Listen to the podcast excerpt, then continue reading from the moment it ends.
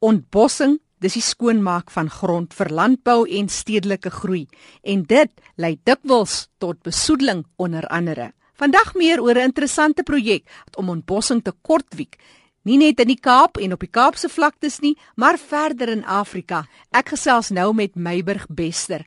Hy is van Green Pop en hulle het hierdie projek van stapel gestuur waar 'n groepie bymekaar gekom het, bome geplant het in die middestad, dis in Kaapstad, en later uitgebrei het na skole en op die Kaapse vlakte. Maar dit het verder gegaan as dit. Hulle plant al bome vir die afgelope paar jaar in Zambië, want Zambië is van die lande met die hoogste ontbossing in die wêreld. Meiburg, vertel ons meer oor die ontbossing spesifiek van Zambië en hoe die projek uitgeloop het daar. Zambië is, is een van die lande in Afrika met die grootste koers van ontbossing. Volgens die UN verloor Zambië tussen 250 000 tot 300 000 hektaar bos per jaar. En as jy kyk dat hulle 50 miljoen hektaar beboste gebiede het, is dit 'n baie groot hoeveelheid daarvan wat jaarliks verlore gaan. Grootste bydraers hier is natuurlik maar ontwikkeling, swak bestuur van land, soos hulle in Engels sê slash and burn farming waar hulle net deurkom afbrand en dan wil hulle boer daar en dan natuurlik ook bome afkap vir houtskool. Houtskool is maar 'n heenkome vir baie mense in daai deel van Zambië, veral die suidelike deel waar ons op fokus. Nou julle is besig met 'n boomrehabilitasieprojek in Zambië. Vertel vir ons van die bome wat julle hervestig. Dit is ehm um, die pod mahogany, die red mahogany, die African ebony, die Zambezi teak, is 'n grootte en dan die borsboom en dan die knoppiesdoring, kiaat, marula, mopani, moringa en kremataartbome. So gepraat van die mopani boom. In die boek Watter boom is dit? 'n Beginner se gids tot bome in Suider-Afrika word die mopani boom as flamboyant beskryf. Dit is 'n boom met 'n skoenlappervormige blaar wat wyd versprei in dorre, tropiese laagliggende dele voorkom. En die bome kan nogal baie groot word, maar is gewoonlik klein tot middelgroot en bladwisselend tydens die droë seisoen om te voorkom dat hulle veel water deur transpirasie verloor. 'n Nog 'n bron, dis Veldgids tot bome van Suider-Afrika van Bram van Wyk en Piet van Wyk verwys hulle na die vals mopani boom. 'n immergroen boom met groot geronde neerhalende kroon in die bosveld byna uitsluitlik op die diep Kalahari sand. Die hout van die boom is aantreklik, sag, pinkbruin en met 'n fyn grein. Geroosterde sade word gestamp en as meel geëet, dis nou van die valsmopani boom.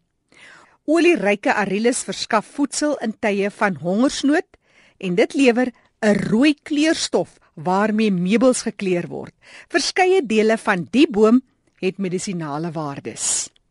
Inligting uit twee bronne watter bome is dit? 'n Beginner se gids tot bome van Suider-Afrika deur Eugene Moll en dan die veldgids van bome tot Suider-Afrika, Bram van Wyk en Piet van Wyk wat geskryf het. Die inligting was oor bome in die Mopani groep.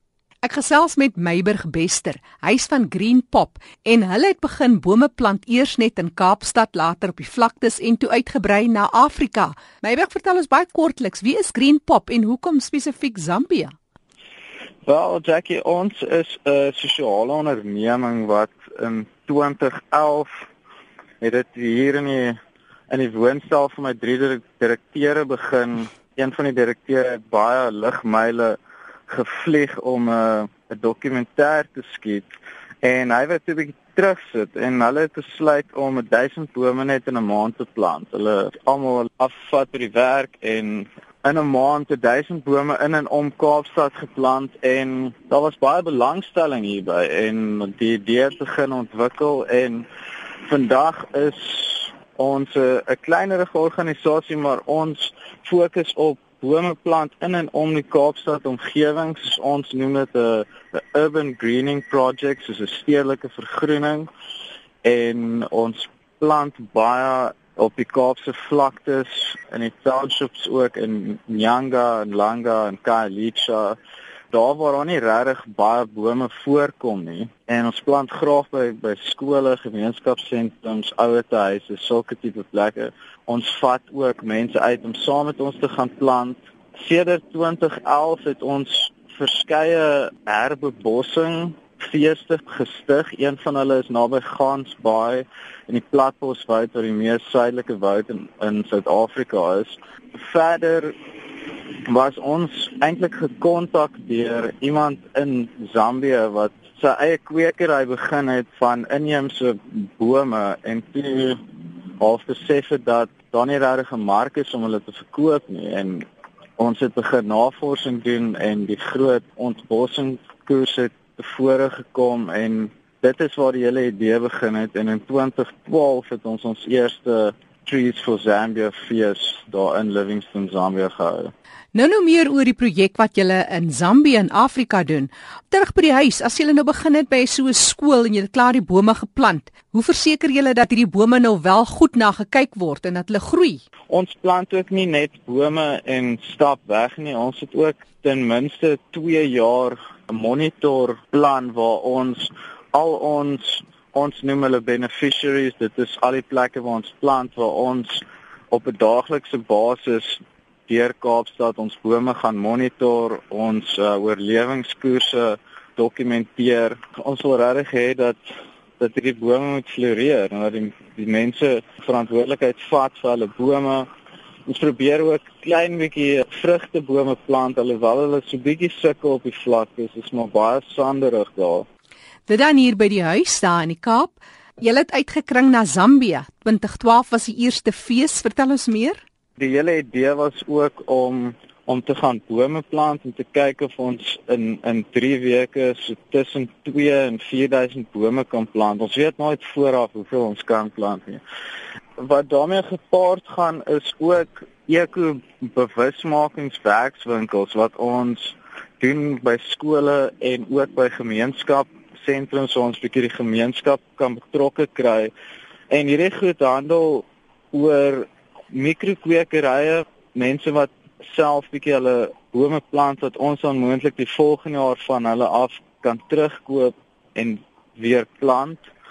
Ander goed ekologiese bewaring by skole, ook alternatiewe energiebronne. Ons ons is baie gefokus op solarkoekers in Zambia omdat houtskool so groot probleem is en so baie mense gebruik dit wil ons ook net die gemeenskap bietjie bewus maak daarvan dat daar is alternatiewe opsies en dat dit nie nie noodwendig nodig is om om houtskool te, te verbrand om kos te maak en water warm te maak nie ons noem dit 'n 'n fees van aksie. Dit is 'n konferensiestel fees en ons kry vir vrywilligers van reg oor die wêreld van Suid-Afrika, van Afrika lande. Ons is daar vir 3 weke. Green Pops uh, se missie is om mense bymekaar te bring. So die boom is maar eintlik ook simbolies daarvan. Ja. Ons mense bymekaar kry kan ons ook groter probleme oplos. So dit is die idee agter die fees.